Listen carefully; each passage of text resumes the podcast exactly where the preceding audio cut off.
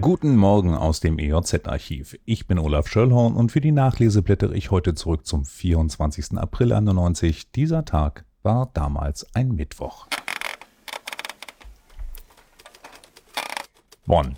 Die Entscheidung fällt am 20. und 21. Juni in Bonn. Bleibt der Regierungssitz am Rhein oder zieht der Apparat an die Spree?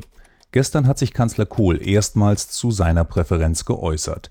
Er spricht sich für Berlin als künftigen Parlaments- und Regierungssitz aus. Gleichzeitig bringt er Übergangsfristen und den Verbleib von Teilen der Ministerien und Behörden in Bonn ins Spiel. Die Parteinahme Kohls stieß bei Berlin-Befürwortern auf große Zustimmung und bei den Bonn-Freunden auf Enttäuschung.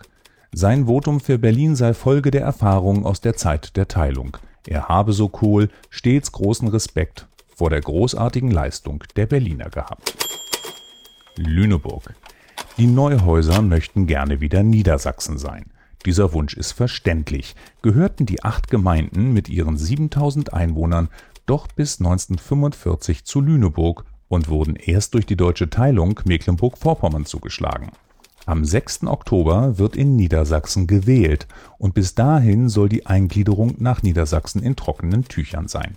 Die Ministerpräsidenten Gomolka und Schröder stehen bereits im Briefkontakt.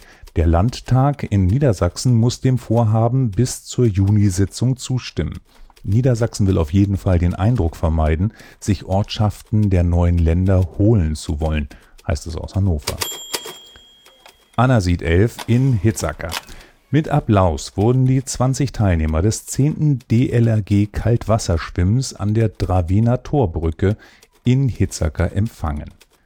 Mannschaften aus der Elbestadt, aus Uelzen und Tangermünde legten in der 11 Grad kalten Getzel rund 3200 Meter zurück, auf den letzten 200 Metern begleitet von den Badehosenschwimmern aus Osterburg und Wusterhausen.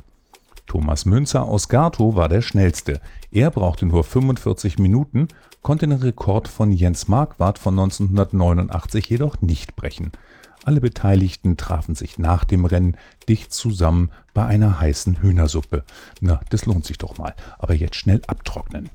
Das war's für heute. Die nächste Nachlese gibt es morgen ab 5.30 Uhr und ich freue mich, wenn ihr wieder einschaltet. Tschüss.